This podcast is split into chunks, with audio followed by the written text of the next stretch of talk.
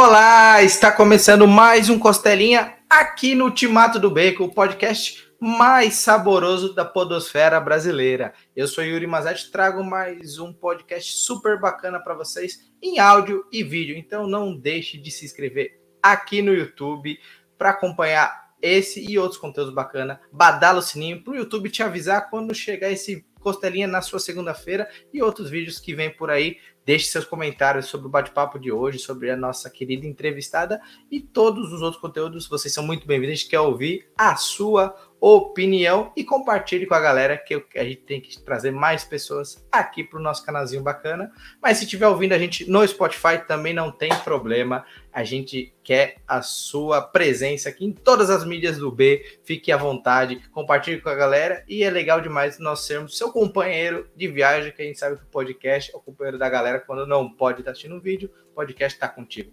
Beleza? Último recado, não deixe de acessar ubeditora.com.br, vai dar uma olhadinha nos lançamentos da editora UB. 2023 vem, tem muito quadrinho bacana, um selo de esporte bombando e novidades a partir do comecinho de janeiro. Em breve a gente divulga aí. E hoje nós temos uma convidada muito bacana. Ela é jornalista, fez um quadrinho maravilhoso que tem jornalismo em quadrinhos como temática, um tema que eu amo de paixão, mas deixa que ela se apresenta melhor do que eu. Cecília Marins, bem-vinda ao Costelinha. Oiê, tudo bom? Muito prazer estar aqui, Yuri. Valeu mesmo, cara. Que isso, prazer é nosso de receber você aqui. Por favor, fa faça sua apresentação para talvez quem o pessoal não te conheça. Toca uma ideia aí pra gente, conta um pouquinho sobre você. Maravilha, gente, muito prazer. Eu sou Cecília Marins, eu sou jornalista e quadrinista e eu faço jornalismo em quadrinhos. Meu primeiro livro, que foi esse que o Yuri falou que ele deu, O Parque das Luzes, é uma reportagem em quadrinhos em que eu passei um ano no parque mais antigo de São Paulo, entrevistando as prostitutas de lá. E a gente queria falar de prostituição fora do tabu, sabe? Não perguntar o que elas fazem na cama, mas perguntar como que é o dia a dia delas, se elas têm família, se elas gostam do que elas fazem. E o resultado, felizmente, foi um sucesso, foi muito bem aceito. A gente já está aí na terceira edição, estamos na Social Comics, a gente ganhou é, o prêmio Casper Libre de melhor tese de jornalismo. Estamos aí. E recentemente eu lancei o Amarras pela minha editora, Tangerina Books, uh, que também foi lançado esse ano. É uma reportagem em quadrinhos sobre BDSM. A gente conversou com a galera do universo do sadomasoquismo aqui em São Paulo. É, falou com eles para entender como que é a comunidade. A comunidade tem casamento, tem família, tem umas coisas que a galera não imagina que existem. É isso aí, esse é o meu trabalho. Não, muito bacana. É legal porque a gente sempre fala muito de jornalismo em quadrinhos, mas às vezes o pessoal não entende o que, que é. Será que é só tipo uma imagem do lado e texto? Não, a gente é gostoso explicar que tem todo um trabalho por trás até chegar nas páginas dos quadrinhos que a gente tanto ama. E hoje o nosso foco vai ser o Parque das Luzes, mas vamos conhecer um pouco mais a Cecília. Então, primeira coisa, Cecília, eu acho que você é fã de quadrinhos como todos que estão assistindo, ouvindo e eu aqui converso contigo. Como que você começou a ler quadrinhos? Qual foi seus primeiros títulos? Você começou com, com o Herói como a maioria, Turma da Mônica? Como que foi a Cecília fã de quadrinhos? Cara, eu, eu comecei a ler com Turma da Mônica, né? Alfabetizado, Muito. acho que todo brasileiro foi alfabetizado com Turma da Mônica. É, mas eu, é muito engraçado, porque eu comecei a ler quadrinho real assim na faculdade. Eu, é, eu ganhei Persepolis de presente do amigo do meu pai. O amigo do meu pai estava se mudando, desovou um monte de livro, assim. E no meio veio Persepolis, os dois voluminhos, sabe? O azulzinho e vermelhinho. Maravilhosos, cara. Eu li, eu fiquei fascinada. Falei, tem alguma coisa aí. E aí eu lembro que eu tinha um amigo muito próximo, eu fui na casa dele. Falei, cara, eu li Persepolis, eu adorei, eu tô procurando ler uns quadrinhos assim, e ele me deu o Watchmen, simplesmente o Watchmen para ler. E aí eu fiquei viciada, cara. Foi mais ou menos na mesma época é, do meu TCC. O Parque hum. das Luzes foi meu TCC. E eu tava querendo ver como que eu fazia uma reportagem sobre prostituição, porque eu já tinha trabalhado em rádio, já tinha trabalhado em revista de economia, já tinha feito texto, áudio, vídeo, já tinha feito tudo, mas nada era muito aquilo que eu queria fazer, sabe? Não era uma coisa que brilhava para mim. E aí, no penúltimo ano, eu fui ver a banca da Elodângela, uma quadrinista excelente também. E ela fez uma reportagem em quadrinhos sobre o aborto no Brasil. Hum. E aí eu falei, pera, dá para juntar os dois. E, putz, essa, essa linguagem que eu gosto pra caramba, que sempre teve um espaço muito querido no meu coração, apesar de eu de eu nunca ter sido uma grande aficionada do Batman, sabe? Do uhum. Super-Homem. Mas a gente, poxa, eu lia muito quadrinho do Ziraldo. O Ziraldo, para mim, foi uma professora muito maluquinha, foi o que é a referência visual para mim, sabe? Meus trabalhos até hoje. É, tinha lido muito Turma Mônica, tinha lido Watchmen, tinha lido Persepolis. Eu falei, ok, então é uma linguagem que eu gosto. E dá para juntar com o que eu me formei, né? Que eu estudei. Eu fiquei quatro anos estudando, eu quero fazer aquilo, eu gosto daquilo. Então, foi, foi nessa aí, foi nesse, nos meus 18, 19 anos, assim. Não, é, acho que todo mundo tem uma história boa com quadrinhos. Alguns nunca pararam de ler. Eu sou um cara que parei um pouquinho. Eu tive o meu momento que eu esqueci, acabei de deixar os quadrinhos de lado. Comecei a ler muito livro mesmo, livro sobre esporte. Eu li vôlei, futebol. Eu lia coisas bem aleatórias e com a volta dos filmes da Marvel me despertou um pouquinho o sininho de voltar a ler quadrinhos. Então eu voltei para os heróis, e a gente vai achando outros quadrinhos assim diferentes. Foi quando eu conheci Mouse, a gente conhece Persepolis, como você comentou também, outros quadrinhos assim, uhum. que eles fogem do que a gente sabe da mídia. Que eu acho que você tocou muito bem que você lê algo que foi onde eu comecei também a emprestar para minha mãe, aí eu emprestei para minha esposa, aí aos poucos você vai mostrando para as pessoas o que elas gostam, vendo que o quadrinho tem outros outras facetas, além do, do que a gente sempre foi conhecido, né, que era o que mais tinha aqui no Brasil, que é o super-herói, que eu acho que é um ponto que eu queria te perguntar, que é parte de jornalismo. O quanto é, você aproveitou depois que você estudou, mudou a sua visão dos quadrinhos, jornalísticos mesmo. Ou quando ou não mudou, você sentiu que era uma mídia que ela complementa o jornalismo? Ah, eu acho que complementa 100%, cara. Até porque você precisa ter esse rigor, esse padrão, esse processo, né? O processo jornalístico você precisa ter. Então é meio como se eu, se eu fizesse dois trabalhos diferentes e juntasse eles no. Quando uhum. você já está com 75% da pesquisa pronta tal. Então, grande parte aí de você fazer um quadrinho jornalístico é você sentar e estruturar a pauta. Então, você fala assim, ok, sobre o que, que eu quero falar? Com quem que eu vou falar? É, que entrevistas eu vou fazer? Com que, em que fontes oficiais eu vou buscar dado? E depois que você faz essa redinha aí, você fala, ok, agora eu vou pirar. Agora eu vou desenhar, Legal. sabe? Vou tocar o terror. Isso. Você desenha e escreve seus roteiros? Como que é o seu trabalho? Com 100%. Eu, eu, faço meu, eu faço a pesquisa, faço roteiro, eu desenho e agora eu publico, né? Ah, legal. Você tá, você tá em todas as vertentes, vamos dizer assim, do, do quadrinho, você sabe todo o processo. Bacana demais. Vai entrar no ponto da editora daqui a pouco, é bom você comentar isso, qual é o desafio de abrir uma editora para publicar seus quadrinhos, quem sabe até auxiliar outros quadrinistas, que a gente vê muita gente abrindo uma editora e daqui a pouco tá angariando outros parceiros para publicar com você. Mas vamos lá, vamos falar um pouquinho do seu trabalho além disso, além dos quadrinhos, que nas minhas pesquisas eu vi que você ilustrou trabalhos pro Emicida. que mais que você fez além de quadrinhos? Conta pra gente. Olha, tem bastante coisa que eu gosto.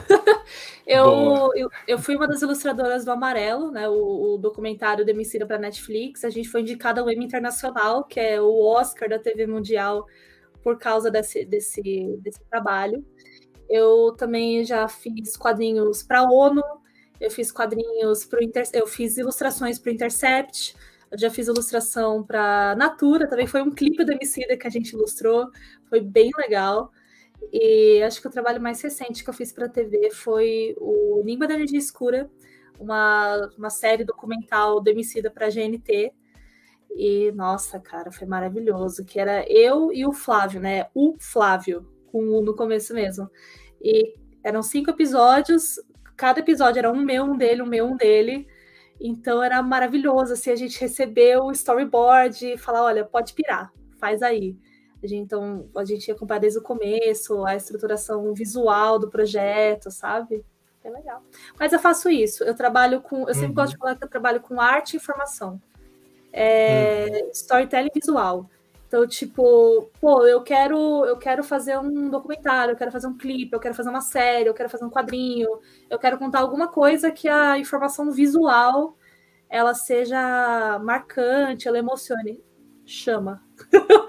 Ah, é e tem as difer diferenças no, no. Vamos dizer assim, você vai fazer uma série, um documentário, o jeito de ilustrar é diferente. Você trabalha ah, com parte 3D. Então, qual que é a diferença, assim, para o pessoal entender que talvez hoje tenha um cara saindo da ilustração, começando design, alguma coisa assim, e ele queira trabalhar com isso também. Qual que são as diferenças? O que, que dá para dar de dica para o pessoal? Acho que é, é, bacana essa informação. Até para mim, que eu fiquei olhando e falei, mano, mas qual que será que é a diferença dela tá trabalhando com um documentário e foi pro quadrinho aí, ela vai fazer uma série, ela recebeu storyboard, achei que ela fazia storyboard. Você vê que tem uns caminhos aí que a gente ainda não, não tá tão aprofundado. Então, conta um pouquinho dessas diferenças assim. Claro, eu sei que deve ser super divertido poder pirar em cima de, desses trabalhos. Cara, é que assim, quando você vai. Quando eu vou fazer quadrinho, sou eu. E jornalismo, raramente, eu, eu gosto de explicar isso. Me fizeram essa pergunta na CCXP, eu fiquei pensando. Jornalismo, geralmente, o roteiro ele não é feito por uma pessoa. Raramente uma reportagem é feita a duas mãos, né? Como a gente fala. Geralmente a quatro, a seis mãos. Então, geralmente, quando eu trabalho com roteiro, eu falo, olha, galera, vamos, vamos trabalhar essa ideia, eu acho muito legal. E eu geralmente trabalho com duas meninas, eu trabalhei com a Maria e com a Tainá no Parque das Luzes, e eu, eu, trabalhei com a Bárbara Boa. e com a Júlia. Elas me procuraram para fazer essa reportagem, foi muito da hora que a gente trabalhou juntas no roteiro, eu fiz a arte e tal. É, então, você tem isso. E quando você fala de quadrinho, quadrinho é, quando você vai fazer essa estruturação visual da página, a página é tanto um acontecimento por quadro quanto um acontecimento simultâneo por página. Então, você tem essa obra de arte fechada e você tem os quadros hum. que você hum. consegue acompanhar a história. Então, o jeito que você pensa no tempo e na progressão dos, dos acontecimentos é diferente. Agora, quando você vai para animação, você tem, além de você não ser a roteirista, a ilustradora, a nananã, a nananã, tem, você tem várias pessoas com vários papéis diferentes, você tem que pensar um pouco diferente. Primeiro, é, essa imagem é parada, ela é animada, ela, ela vai para que equipe? Ela vai para uma equipe de motion. Então, geralmente, no amarelo e no, no Enigma da Energia Escura, eu mandava os desenhos soltos. Então, eu mandava em várias camadas. É, o, o Abdias do Nascimento, por exemplo, eu fiz uma cena mandei, o olhinho estava separado, então o cara do motion ia lá e animava o olho, a mão, o braço. Eu tenho que saber que para quem esse arquivo vai. Mas então, nesse caso, o storyboard fazia, chegava para mim feito, eu falava, olha, fiz assim, assim, assado, desenhava a cena nas cores que foram pensadas, no estilo que é super divertido, que é uma coisa completamente diferente do que eu tô acostumada a fazer. Uh, e aí a gente manda pra galera da animação. Então, são essas diferenças, assim. Quando você faz o quadrinho, eu sinto que é muito mais uma eu me sinto meio maestro, assim, sabe? Na orquestra. Eu tô fazendo aqui a arte, aí eu vou ali fazer a cor, aí eu faço o balão, e no final é um, é um produto que eu tinha imaginado na minha cabeça. Mas quando você faz animação, cara, eu, quando eu recebi as primeiras cenas do amarelo animadas, assim, eu falei, meu Deus, eu não acredito, que maluquice, cara, eu não acredito. Tá bizarro, o negócio tá vivo na minha frente. Eu nunca tinha passado por um negócio desse, porque geralmente era. Eu já tava acompanhando todos os passos, tá ligado? Eu acho que é essa a diferença, assim, tem muito mais gente envolvida. Uhum. Mas, vamos dizer assim, você tem um time de futebol, enquanto se você tivesse no quadrinho, você tá lutando um judô, um taekwondo, você tá ali sozinha, é. brigando com você mesma, né? Você tá. É, eu entendo. Tá, no máximo um handball, tá ligado? É tipo isso, handball é. 7, não são? É tipo isso, assim, no são máximo. Mas é. é, mano, é muito, é muito engraçado, assim. E aí mas é, como, que eu, como que eu posso falar? São umas sutilezas, por exemplo, uhum. o Flávio e eu, a gente desenhava as mesmas cenas às vezes. Acho que teve umas duas, três que a gente desenhou as mesmas.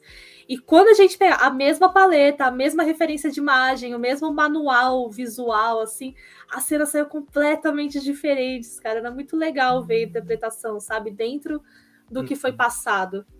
Então, Sim. Eu lembro que o Enigma da Energia Escura, eu fiquei. Eu sou, eu sou uma pessoa muito supersticiosa.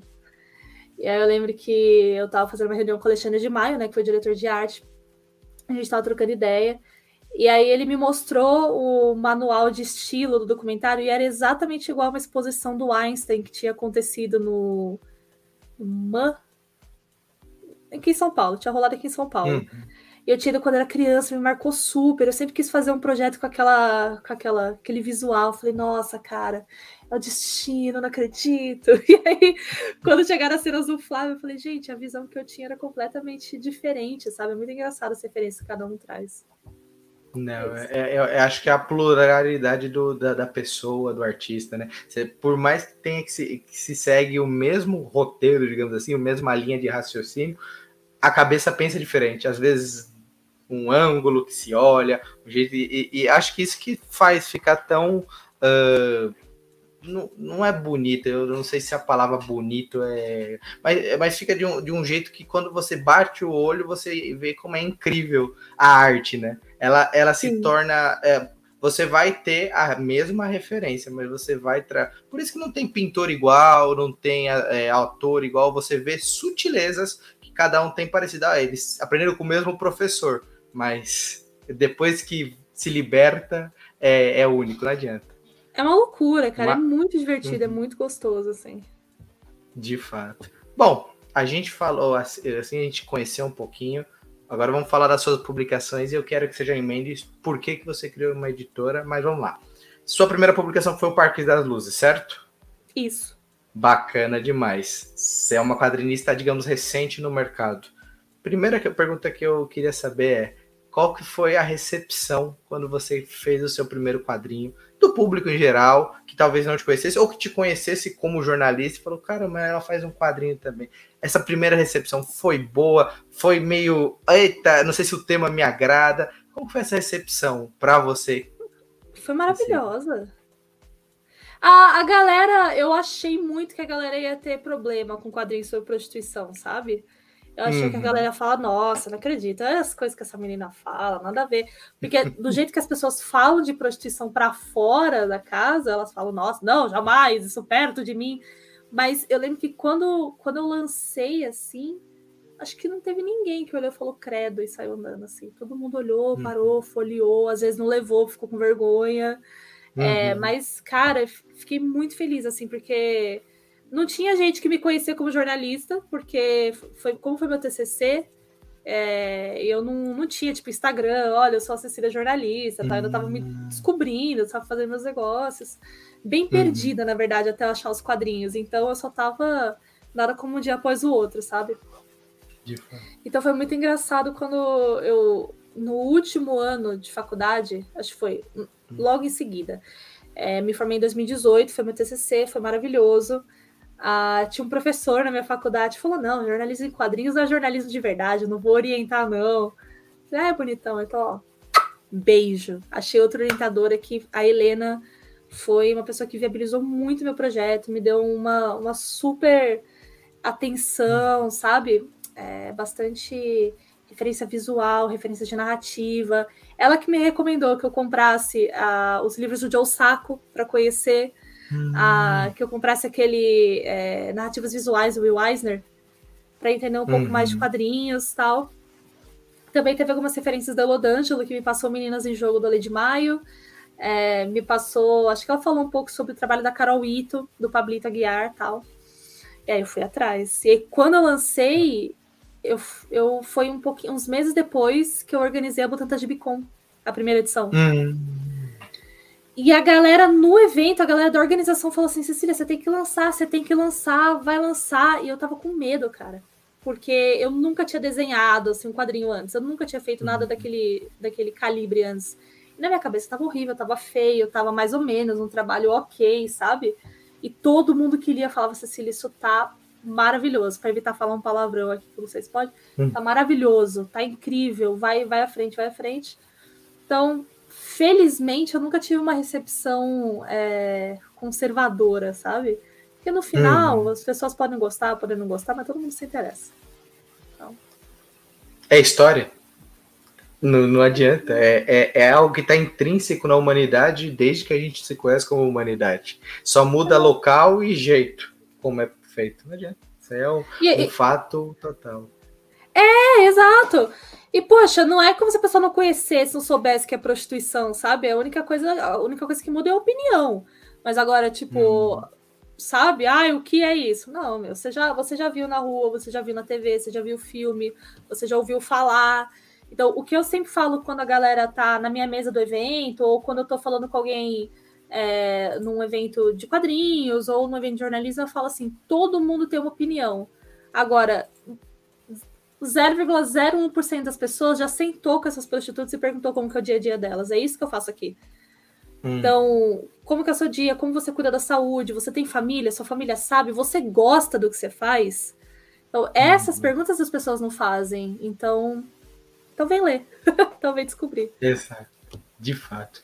E você fez um segundo quadrinho de reportagem em quadrinhos. Dá uma palhinha pra gente sobre ele, do que, ah, que eu tenho fala. Maravilha, joga na tela pra gente. Olha, tá bonitão mesmo. Já, já. Obrigada! Tá bonitão a capa, hein? Nossa. É uma homenagem a uma bonito. capa da. Obrigada. Eu gostei, eu fiquei muito feliz com, com as cores em bloco, assim. Eu, eu tô muito feliz que rosa e vermelho, assim, combinado tá na moda, porque eu adoro essa combinação. Uhum. Ah, essa homenagem é uma capa da revista Atom Age, que é uma revista lésbica inglesa de couro uhum. e PVC. Então. É bem legal. Tanto que a, a Julia, uma menina, que, a, uma das roteiristas do Gibi, aqui, ó. Bárbara uhum. Teixeira Julia Tartarotti. E eu aqui, Cecília Marins. Ah, ela chegou até a falar que hoje, de acordo com os padrões de segurança, não era para usar um cinto em cima do corpete. Mas era nos 70, então podia. Então tá podia, tá liberado. Outros tempos, né? ah, e a, o que a gente quis fazer com o Parque das Luzes foi o que a gente quis fazer com a Marras. Eu vou abrir uma página aqui que pode mostrar. Não tem nada. Uhum. É, esse quadrinho diferente do Parque das Luzes, o que a gente quis fazer no Parque das Luzes a gente não colocou nada de sexo explícito. Uhum. A gente não mostrou cena de sexo, a gente não perguntou o que essas mulheres fazem na cama, porque não é o objetivo, sabe? A gente, uhum. é, se a gente falava de DST, a gente falava de sexo. Se a gente falava de abuso, a gente falava de sexo. Mas não era tipo, ai, o que você gosta? Porque isso uhum. não agrega nada. Agora, esse aqui é literalmente o que você gosta.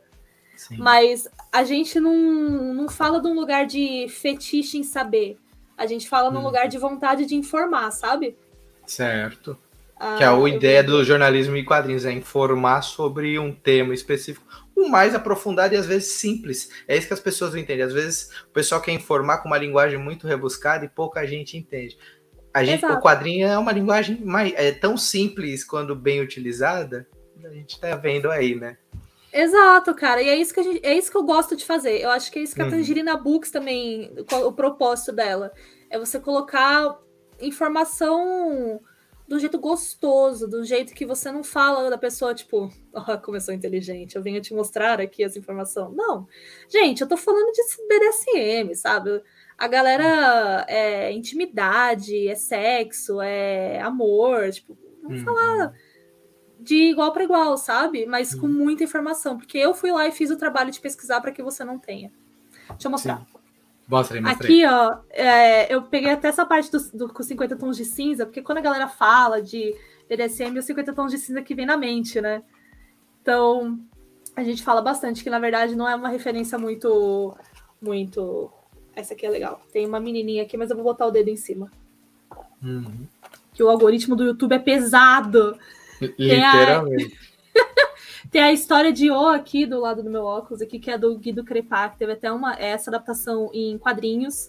Hum. A, a gente, então a gente tem. A gente discute vários livros BDSM que é, meio que fizeram a imagem que a galera tem, sabe, pública na, na, mente, assim, sobre essa, essa prática. A gente fala sobre a prática na história. Então, tipo, meu, hum. é, o Kama Sutra, antes de Cristo, já falava de BDSM. Ah, tem, uma, tem uma série de tumbas na Tarquínia, eu acho que era tipo 7 a.C., que tem a tumba da fustigação, que a galera pintava várias coisas em homenagem ao trigo, a, a cerveja, uhum. ao sol e ao sexo. Então, tipo, é uma coisa muito natural do ser humano. É, o objetivo aqui não é falar, tipo, venha descobrir a sacanagem que eles fazem, não. Ó, isso aqui é um, um lado natural da vida do ser humano, que nem a prostituição acontece. Então, vem descobrir com a gente. E pode se divertir, né? Porque afinal é um assunto tabu, é uma coisa divertida. As pessoas do livro estão se divertindo. Mas a gente vai falar com muita responsabilidade e profundidade. Não, maravilha. Inclusive, quem estiver ouvindo a gente no Spotify, corre aqui no YouTube para dar uma olhadinha no quadrinho, já conhecer a Por capa, favor. algumas páginas. E a gente deixa o link depois da lojinha da Cecília para você adquirir lá dar ou se dar um presente de Natal atrasado, né, que a gente brinca sempre, ou começar 2023 já lendo bons quadrinhos, se, é, se familiarizando com o gênero, que nada mais é que mais um dos muitos gêneros dentro do quadrinho, que a gente fala assim, ah, é quadrinho, não, quadrinho tem gênero, aí tem tipo, é. aí a gente vai se aprofundando e o pessoal, caramba, é, é muito mais do que se imagina. Sim, é muito mais do que se imagina. Mas conta pra gente, Cecília, agora da Tangerina Books, que é a sua editora, que lançou já o primeiro quadrinho. Por que ela nasceu? Você já deu uma palhinha para a gente, mais ou menos, mas o que, que você espera com ela conseguir, sabe? Porque o pessoal sempre tem um objetivo com a editora, é trazer quadrinhos. Alguns tra querem trazer obras antigas de volta para o acervo, outros é lançar quadrinistas novos, outros é trazer público, é, quadrinhos de fora aqui para o Brasil. Qual é o objetivo da Tangerina Books para o mundo dos quadrinhos que a gente pode esperar de você, ou de vocês, quem estiver trabalhando contigo, claro. Não, por enquanto sou só eu. Legal. Mas, cara, a Tangerina Books começou como. Na minha cabeça, era um jeito de organizar as minhas finanças. Porque eu não hum. gosto. Eu, eu sempre fui independente. Eu, uhum. eu nunca lancei por editora. É, e eu ficava procurando os quadrinhos para falar com as editoras tal, mas eu, eu queria ter controle em cima da divulgação, da distribuição, eu queria trabalhar diferente, sabe? Eu queria. Uhum. Como que eu posso falar isso? Eu não tô querendo falar nenhuma editora presta. As editoras prestam uhum. muito, inclusive adoraria publicar com algumas do mercado. Só que para Alô editoras. Alô editoras, só que para certos livros eu gostaria de ter essa experiência da divulgação, uhum. da edição, de todo esse processo do lançamento do livro, o antes, o durante e o depois. Eu gostaria de ter isso. Eu vejo que para as minhas reportagens em quadrinhos, eu já tinha o Parque das Luzes, o Parque das Luzes foi o uhum. meu, a galera chama de pão francês, né? O que mais sai. Ele foi meu pão francês, assim, por, poxa, dois anos de pandemia. Ele sempre saiu nessas últimas feiras, é o que, é o que mais estoura de vender. E eu queria lançar o irmão dele, tá ligado? Eu queria fazer alguma coisa depois. E eu queria uma coisa que fosse mais do que, olha, Cecília Marins, pessoa física, veio aqui hum. e lançou o quadrinho dela. Eu queria criar uma entidade. Por quê? Porque quando eu fui incentivada a lançar o Parque das Luzes e eu lancei e eu recebi o meu gibi da gráfica, cara. A emoção que eu senti quando eu vi o meu projeto pronto na minha mão, falei, cara, é isso. É isso. Esse aqui é o meu filho, eu mato e morro por ele. E eu sinto uma alegria indescritível de ver o meu projeto pronto, publicado e feito. E quando eu vi as meninas do Amarras indo na CCXP buscar o gibi delas, eu vi a emoção no rosto delas, eu falei, caraca, velho, é isso. Sabe? É... Tanto que eu perguntei para as meninas, falei, vocês estão satisfeitas? Elas, a gente está satisfeito. falei, ok, então é daqui para cima, mano. Foguete não tem ré. Então, a na Books é um projeto relativamente novo. Eu tenho um, um projeto de lançamento de um GBA que eu já estou para lançar faz uns três anos. É o meu Habib, eu sempre falo. É o meu Retalhos, né? Foi o Retalhos ou o Habib que demorou, tipo, 12 anos para ser lançado? Foi um bagulho assim, não foi? Eu acho que foi o Habib, se eu não tiver falando foi Habib, né? Foi o Habib. É, porque é, eu, eu pensei na arte, é um dos meus gibis preferidos. Eu falei, mano, esse gibi você não faz rápido, a arte desse gibi. Esse é o meu Habib. Eu já estou há três anos para lançar e ele vai, ele volta. E uhum. Final do ano que vem eu finalmente vou lançar, então eu queria montar uma plataforma para que jornalistas em quadrinhos do Brasil conseguissem lançar o quadrinho deles, para que artistas conseguissem ter um, um, bom tratamento, conseguissem consolidar esse sonho de lançar, e que eu conseguisse lançar outros jornalistas em quadrinhos ao redor do mundo. Por que não? Tá ligado? Uhum. É, mas eu quero ter esse carimbo de credibilidade e de bom trabalho. Então, nesse momento, a Tangerina Books é uma coisa para juntar bons profissionais que eu admiro. Então, eu quero muito chamar designers que eu gosto muito para fazer capa, uhum. para fazer projeto gráfico. Eu quero muito chamar quadrinistas que eu admiro para lançar pelo meu selo. Eu quero chamar essa galera que está mexendo no mercado, sabe? Que está criando muito, uma galera muito criativa, que está com visões muito diferentes do que é um livro, do formato, códex, tá? Eu quero nesse momento, essa panelinha de pressão, assim. Mas uhum. se você me uhum. perguntar daqui a dois meses, eu provavelmente vou ter outros planos malignos, tá ligado? Eu acho que por enquanto é isso. Esse laboratório de ideias. É, é. Legal. Então, daqui dois meses, três meses, a gente volta a gravar um papo aqui ou fazer uma live. A gente vê qual que é, com, em, em que termômetro está as suas ideias. Você já deixou ah, a brecha, o, o, o, pessoal vai cobrar nos comentários o seu retorno. Então, ó, já se convidou, eu nem precisei. Você viu, galera, que eu nem precisei convidar a Cecília para voltar. Ela já se convidou, ó, daqui dois meses, acho que minhas ideias vão mudar. Então, daqui dois meses a gente conversa de novo. Já vai ter muita novidade bacana aí.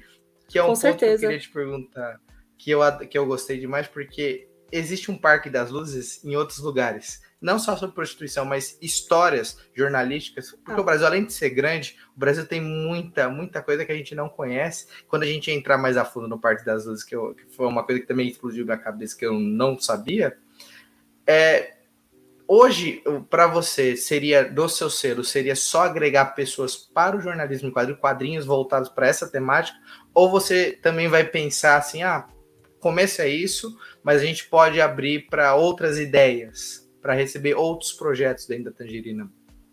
É, eu acho que é isso. Eu gosto de quadrinho que lida com tabu. Tá. Eu gosto de quadrinho que enfia a mão lá no fundo e puxa, sabe? Eu acho que essa é a proposta uhum. principal. Eu vejo muito no jornal, eu vejo muito isso nos jornais em quadrinhos. Eu vejo que ele tem muita capacidade, ele tem muito processo para isso, ele tem muita ferramenta mas não é especificamente para isso. Eu gosto de, eu só uhum. quero que o quadrinho choque, sabe? Legal. Legal. Legal. Que... Isso eu acho que é o melhor jeito de formar um catálogo, é você ter uma visão do que você quer dentro daquele processo. Se mudar muito, você cria um selo ou você abre outros braços, né? É uma árvore, né? Você vai uhum. pegando os galinhos e vai criando a sua, sua temática. Então é legal já ver desde o início um ponto de partida bem, bem traçado. Quando isso é. acontece, é 99% de certeza de sucesso. 1% a gente vai ajustando no caminho. Mas eu, eu, tava, eu queria muito. Eu, eu tenho muito a aprender ainda. Eu não gosto de admitir Sim. isso porque eu sou mulher. Então, quando as pessoas olham para mim e hum, falam, é. essa menina tem muito a aprender. Essa menina fala fino, fica passando batom, ela tem muito a aprender. Então, mas eu tenho, eu gosto pra caramba, eu tenho muito para aprender do, do ramo, tá ligado? Do, do, do, processo de edição, lançamento de um livro e tal. Eu gosto muito de estar em contato com editores muito fodas. É, eu gosto muito de acompanhar o trabalho da galera da Comic Zone, eu gosto muito de acompanhar o trabalho do Sidão, quem não gosta, né? Eu gosto muito de acompanhar o trabalho da Guará, eu gosto muito. Ah, então tem isso, mas eu gostaria também de lançar selos para propostas uhum. diferentes, tá ligado? É o pomar da tangerina. Mas isso aí fica para outra live. Boa. Maravilha. então, vamos entrar a fundo no Parque das Luzes, um, o tema principal desse, da segunda parte de podcast, porque é um quadrinho que ele conta muito mais do que só o início que foi a prostituição do Parque da Luz, mas ele vai lá atrás, a origem do parque, uma coisa que eu não sabia, que ou eu não lembrava, que é aquela história que você aprende coisa na escola e algumas coisas vão se perdendo com o tempo, que foi ali onde a Estação da Luz era um terminal de ônibus. Isso, cara, é. para paulistas em geral, é, é, é, bizarro você pensar um lugar tão pequeno ser uma, um, um, local de entrada e saída de ônibus de viagem. Para quem não é de São Paulo, gente, a Estação da Luz meio que ela é um pilar central, aí tem as ruas em volta, não tem como você atravessar ela, a rua morre num ponto e, e nasce no outro. Só que elas são muito estreitas, então você não consegue sair de lá com um fluxo uhum. grande, apesar de ter uma avenida é, bacana ao lado. Então, não faz sentido. Não é uma, não é a, a marginal Tietê tá próxima, mas você tem que pegar Tiradentes, que é um ó do Borogodó. Gente, é muito é, é, é, bizarro de pequena rua, tá ligado? E cria um trânsito horroroso, assim. Porque quando é, a. É, perdão, eu te interrompi, Yuri. Não, pô, é, essa é a graça. Vamos trocar a ideia do podcast papo de bar. Vai, um interrompe o outro e você também é de São Paulo como eu. Você sabe as dificuldades da cidade. Você sabe onde Não. o calo aperta, então. É, eu sou de São Caetano do Sul, é colado com São Paulo. Então, tipo, uhum. São Caetano é muito engraçado, porque a, a, população é muito idosa, então é uma cidade tranquila. Uhum. E aí eu comecei a frequentar São Paulo na faculdade. E aí eu falei, meu Deus do céu, o que, que é isso? Que cidade é essa, cara? Caramba. É, então, é muito engraçado essa, ver essas diferenças, assim. O centro, o Bom Retiro, né? Não exatamente o centro. Uhum. O Bom Sim. Retiro, lá onde é a Estação da Luz, ele teve uma imigração italiana, né? A... Ó, que surpresa, italianos de São Paulo. Teve uma migração italiana muito grande no século XIX, que foi para construir a São Paulo Railway, que ela uma, acho que é uma das maiores é, ferrovias do, do, Brasil, mas possam, uhum. podem fazer um fact-check nessa informação.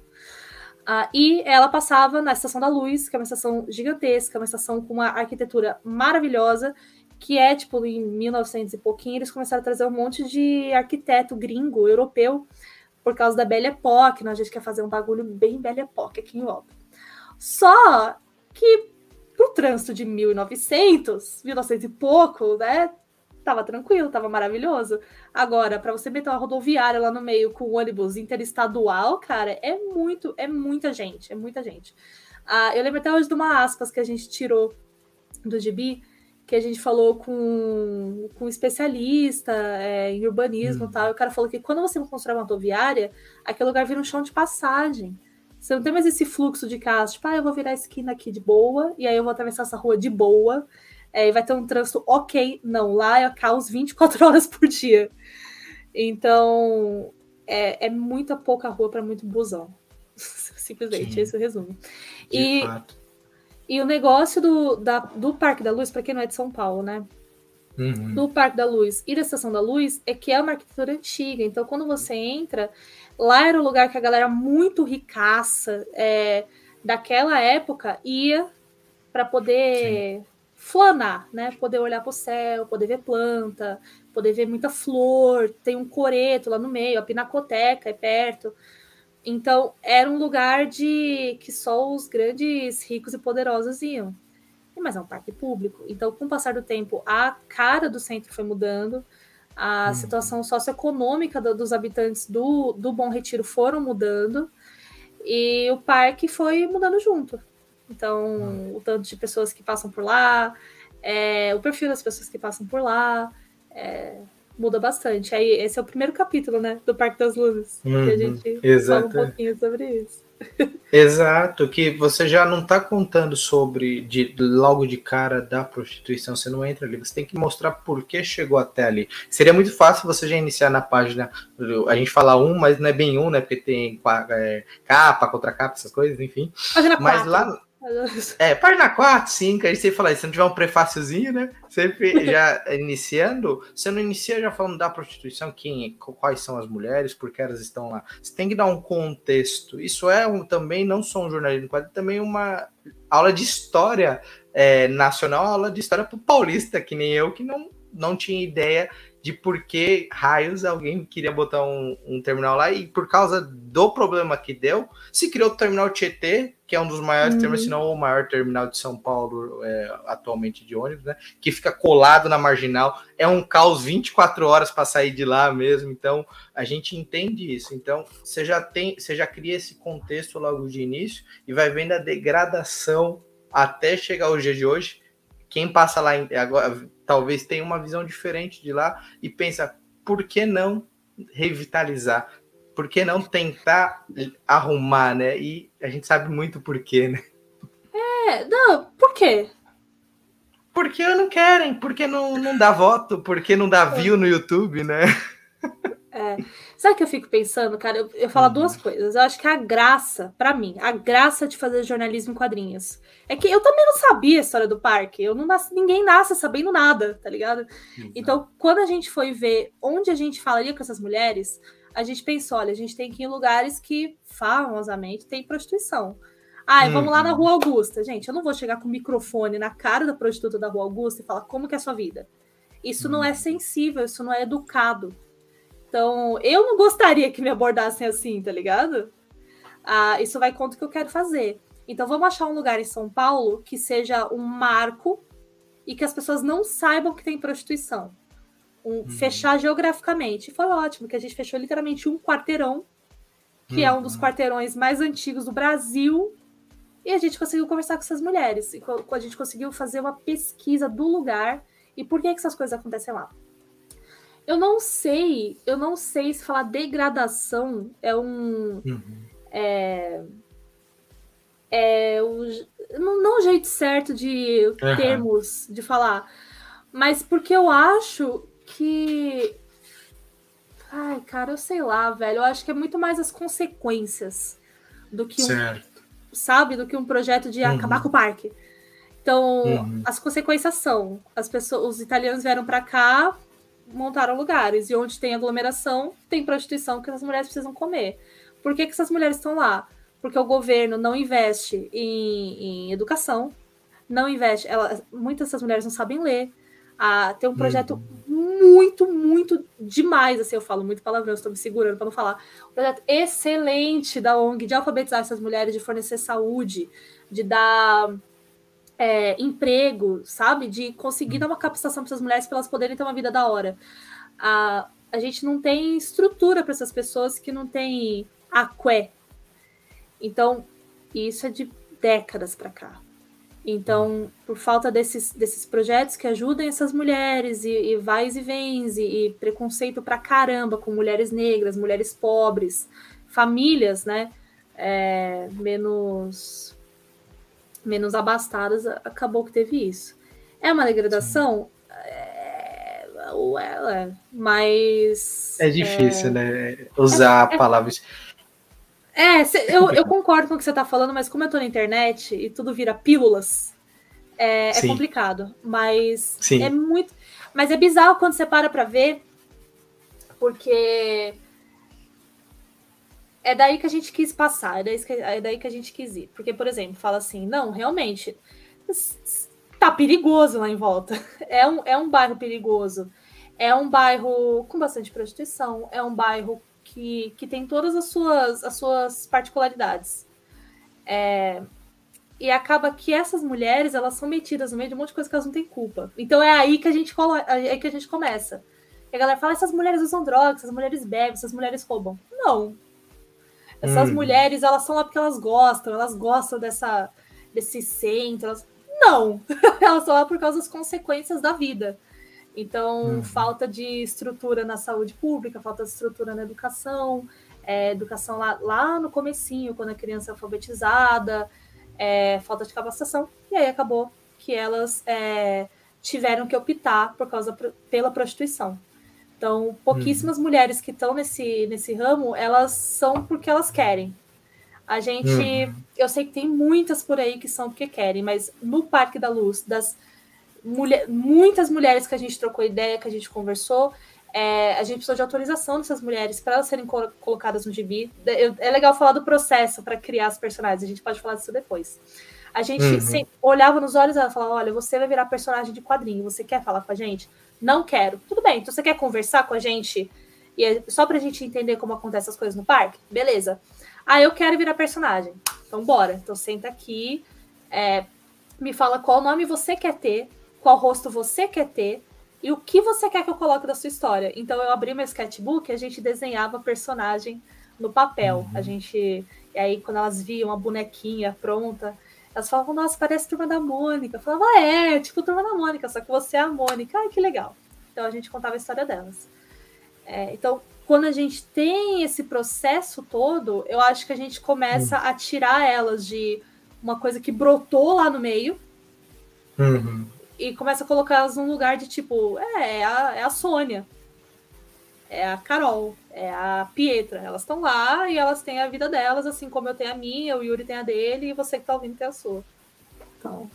É, eu, eu acho que é, aí a gente já pode entrar no processo das pessoas que não quiseram ser personagem, mas contar as histórias. Como que vocês utilizaram essas informações? Vocês misturaram com outras que quiseram ser a personagem? Então, como foi essa primeira organização de toda essa informação, né? Que eu acredito que tenha sido muita, e uma outra pergunta já para emendar. Algumas chegaram a hostilizar vocês, achando que seria, por exemplo, algo para fazer piada delas, ou mesmo usar isso contra elas. Então, como foi essa recepção de, de vocês pelas pessoas que trabalham lá? Eu vou começar por essa última pergunta.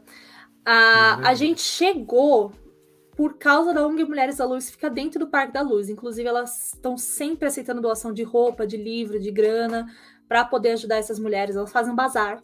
Então, a gente conheceu elas num bazar da ONG Mulheres da Luz. E a gente entrou em contato com a Gabriela, que é uma portuguesa, que é voluntária. A Gabriela é casca grossa. A gente chegou, Oi, Gabi, somos é, jornalistas, formandas de, de, jornalismo da faculdade tal, a gente quer falar com essas mulheres. Ela falou: vocês não vão falar. Ponto. Se, se vocês forem falar, vocês vão falar com a nossa ajuda e vocês não podem divulgar nome, vocês não podem divulgar nada. E tomou terror na gente. É a gente que chegou fresquinha da faculdade, pô, as minas que no, no ninguém era vividona pra caramba, a gente ficou com medo, a gente falou, poxa, reportagem não vai rolar, essa mulher vai, vai travar a gente. Mas por quê? Porque o Parque das Luzes, eu falo isso com confiança, mano, com confiança. É uma das poucas reportagens que tiveram respeito com essas mulheres. Porque chega chegam várias é, emissoras de TV, assim, que eu não posso falar, né? Porque eu não, não tenho um time é, de advogados. Mas chegam várias emissoras, filmam essas mulheres e botam na TV. Uhum. É, botam o microfone na cara das mulheres e fazem perguntas, elas não querem nem aparecer. Então tem, uhum. tem várias, várias mulheres em situação de prostituição no parque que elas são muito traumatizadas com, com jornalista. Então, quando a gente ia falar com elas, eu falava: não, eu sou estudante de jornalismo. Eu, ah, eu tô fazendo faculdade ainda, sabe? É, e aí, quando a gente ia conversar, eu falava, isso aqui é o meu TCC. Isso aqui não. Porque o termo reportagem, o, o nome jornalista assusta. Para ela, para algumas assusta. Então, desse, desde esse apavoro que a gente levou aí, que foi um bom apavoro, a, até a gente conseguir fazer a primeira entrevista, o apavoro acho que foi em fevereiro, fevereiro, março. A nossa primeira entrevista foi em setembro. Agosto, na verdade. Foi em agosto. De 2000 então, e... 2018. 18, legal. E aí, era, o TCC era para ser entregue de, em novembro de 2018. Então, a gente, a gente passou aí de fevereiro a, a agosto, cara, indo no parque, conversando com a Cleone, uma das fundadoras da ONG, a Cleone e a irmã Regina. A, elas são duas mulheres excelentes, muito envolvidas na causa. A Cleone é uma militante sensacional. A história de vida da Cleone, gente, está disponível no, é, no, na Social Comics, está no Parque das Luzes, é excelente. A Cleone é uma pessoa que fala, você, você cala a boca e você fica ouvindo, sabe? No, é, é natural o efeito. A irmã Regina é a mesma coisa, ela trabalhou com a Pastoral da Mulher Marginalizada, que trabalhou com tráfico sexual de crianças em Colatina, e elas fundaram essa ONG dentro do parque para ajudar essas mulheres. E elas têm voluntários, que é a Gabriela, que, que falou com a gente primeiro, tem a Thaís, que eu acho que ela não frequenta mais, mas a Thaís foi muito importante para a gente durante o TCC, que ela fez esse intermédio com as prostitutas. É, então, foi bom porque a gente teve esse tempo para pesquisar. Então a gente sentou e falou aqui, vamos conversar com essas mulheres, vamos andar pelo parque, vamos sentir como que é porque a gente chegava lá e, diferente do que a galera imagina que é prostituição, não tinha ninguém de vestido curto, rodando bolsinha, não era assim. Eu não uhum. via as prostitutas. Eu sentava no banco do parque para desenhar o parque. Eu olhava e falei, gente, cadê essas moças? E aí, quando eu via, tinha uma moça ali no canto do banco, de regata branca, shorts, tipo aquele shortão jeans que a sua tia usa normal, sandalinha da Grendena vindo pagode no celular. Chegava o moço do lado, eles conversavam e eles saíam andando. Então, é, era muito interessante, porque nós três, cara, nós três somos meninas de, de classe média, a gente fez faculdade particular, pá. A gente não tem, não tinha, a gente não tem contato com essa realidade. Então a gente chegar lá e falar, ai, como é difícil, e, e eu conheço muita realidade, eu, eu, ouço racionais, sei lá. E tentar hum. falar qualquer coisa era muito fácil, mas quando a gente sentava e percebia como, como que essas mulheres agiam, ela, como que elas é, percebiam os clientes, como que funcionavam as coisas no parque, como que a ONG funcionava. A gente sentava e pesquisava, putz, era maravilhoso. Eu sinto que eu tô falando muito, Yuri. Eu ah, mas tá tô... interessante. mas tá interessante. mas tá muito interessante. Então, assim, eu tô, é tô, eu tô ouvindo, eu tô absorvendo, porque eu estudei ali na, na FATEC, né, na Faculdade de São Paulo, uhum. que é muito próximo do parque. Eu trabalhei ali no centro, então o que você tá falando, é, a gente vê, só que não, só ver de passagem. Você está passando, você não está se antenando nisso. E volta a dizer, é uma realidade que quando você lê e fala, caramba, eu passei por lá durante anos, não sei nada daquilo. percebe, exato, exato, exato, porque elas acabam virando parte do lugar. parte do lugar. Então. Ela é, é um cenário.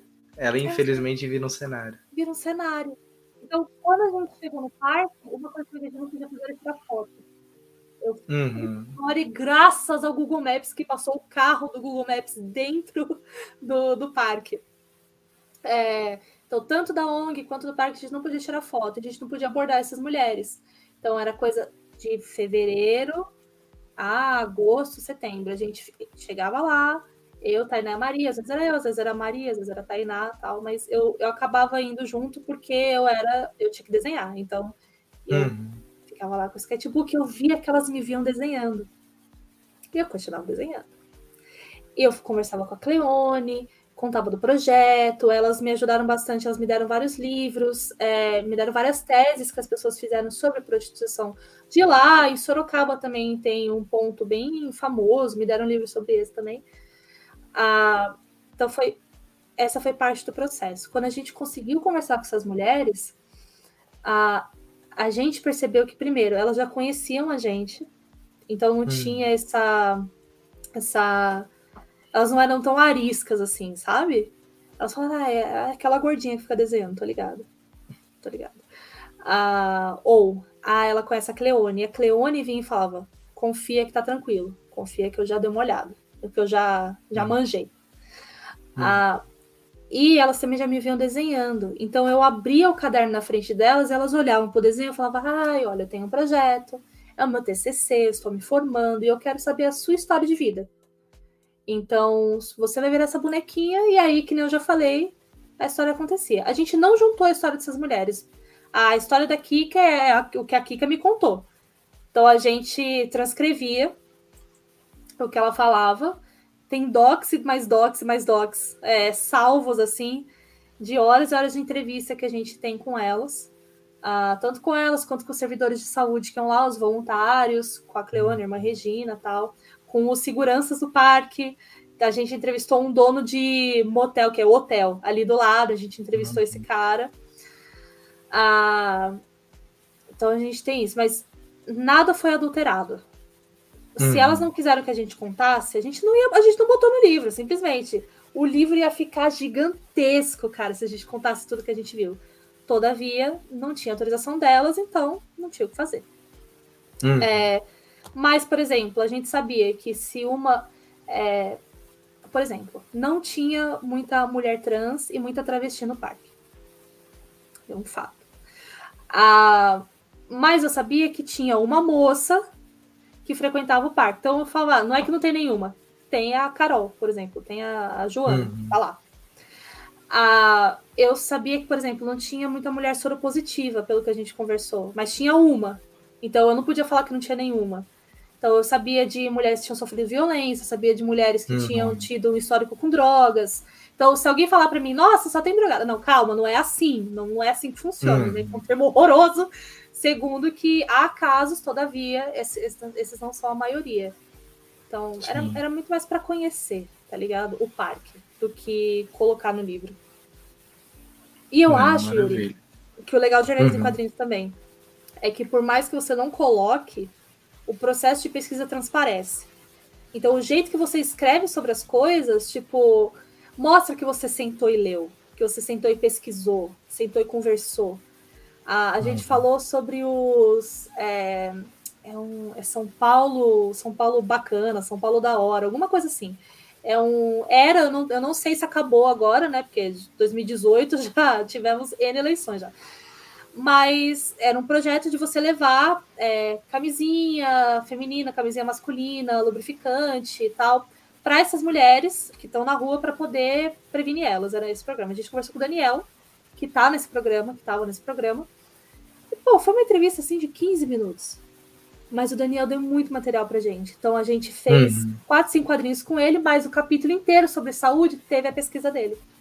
Teve essa fala dele, teve o material que ele passou pra gente. Então, é isso. Não, tá bacana. Só não vamos aprofundar muito no quadrinho, porque aí deixa o pessoal ir atrás claro. adquirir. e ler ele e depois contar pra gente o que achou, o que aprendeu, ou se tiver às vezes alguém que leu que vivenciou uma história dessa. A gente, a gente não sabe até onde a informação chega, isso que é legal. Ela vai criando caminhos fora do, no, do nosso controle, que é o mais divertido do quadrinho. A cada depoimento que a gente vê na internet, vê o pessoal publicando que, ó, dá um quentinho no coração, eu imagino, ler depois, ver depois como que cada um se impactou com o que você escreveu, com o que você desenhou e por aí vai. Mas ah, enfim, infelizmente a gente está chegando ao final, estamos acabando esse papo. Mas esse papo a gente já deixou em ah, aberto ah, outros papos para o futuro. Tá mais do que convidada para outras conversas. Então, Cecília, primeiro queria agradecer a sua paciência e seu tempo aqui com a gente. Agora é seu momento. Conta pra gente onde te encontrar, sobre a sua campanha de financiamento no Apoia-se. O espaço é todo seu. Vamos lá, vamos por partes. É, vocês podem me achar no Instagram, Cecília Tangerina. Eu faço streams na Twitch, eu desenho ao vivo. Cecília Tangerina em todos os perfis possíveis, exceto no Twitter, que o Elon Musk ainda não liberou um caractere a mais, então é Cecília Fan Club. Não tem essa. Hum. Ah, vocês podem me achar no, no ceciliamarins.com, você pode, vocês podem ver um pouquinho dos meus trampos. Vocês podem achar o Parque das Luzes e em breve o Amarras na Social Comics. E vocês podem também ver na minha lojinha os meus gibis. Ah, meus futuros lançamentos aí. Tem esse gibi secreto maravilhoso que eu vou lançar no final de 2023. Vai ser lançado pela Tangerina Books também. E olha, Yuri, eu acho que é, acho que é isso. Por enquanto eu tô misteriosa. Tô... E o pessoal vai, pode te apoiar lá no Apoia-se, como que faz? É verdade. Eu tenho uma campanha recorrente no Apoia-se, é, apoia-se.com.br Cecília Tangerina também. É uma campanha que eu posto o backstage, né? O, o, processo de produção dos meus quadrinhos. Então, o processo de produção desse terceiro, meu, meu terceiro lançamento aí vai ser um pouco diferente. Eu, eu vou fazer tanto digital quanto no tradicional, hum. é ficção. Então, ele exige um, um estudo muito grande da Bíblia por trás. Então, é bem interessante, assim. Uh, eu que sou rata de livro, adoro. Então, se você gostar disso também, eu super recomendo que você apoie.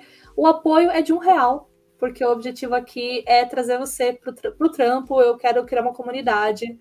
Então, mínimo de um real, você já está dentro. Seja bem-vindo ao Clube Tangerina. É isso aí. Bacana. Todos esses links eu deixo aqui na descrição no YouTube. Então, se tiver no Spotify for curioso, quer facilitar a vida, dá um pulinho aqui no YouTube, clica no link e se divirta conhecendo um pouquinho mais do trabalho da Cecília e não só de outras pessoas que talvez aquela história, né, a gente conhece a Cecília e vê um outro artista que, que trabalhou com ela, ou uma dica que a gente deu aqui durante o papo. O pessoal conhece mais pessoas e talvez entre para o nosso mundo de quadrinhos. Então a gente sempre quer mais pessoas chegando aqui. A gente está de braços abertos para receber essa galera toda. Tá certo? Então, mais uma vez, brigadão, minha querida. Yuri, é um prazer agra... imenso participar. Obrigada a todo mundo que está ouvindo. Eu sou uma mulher prolixa, mas eu acho que eu espero que vocês tenham gostado do que eu falei. Bacana. E eu também agradeço a todo mundo que ouviu e assistiu a gente. Não esqueça de deixar seu like, se inscrever no canal, badalar o sininho para acompanhar esse e outros conteúdos bacanas. Também acompanha a gente lá no Spotify, em toda a rede UB, Twitter, Instagram, TikTok, todas essas paradas bacanas aí. E visite o ub.com.br, o site da editora Ultimato Beco. Confere os lançamentos lá que tá rolando aproveita, faz um carrinho bacana que a partir de um certo valor tem frete grátis, dá para parcelar no cartão. Cara, tem só vantagem os livrinhos bacanas aqui da UB, beleza? 2023 começou com tudo e esse foi mais um papo super bacana, começando sua segunda de maneira positiva e de pé direito. Então, até a próxima, pessoal. Se cuidem. Valeu!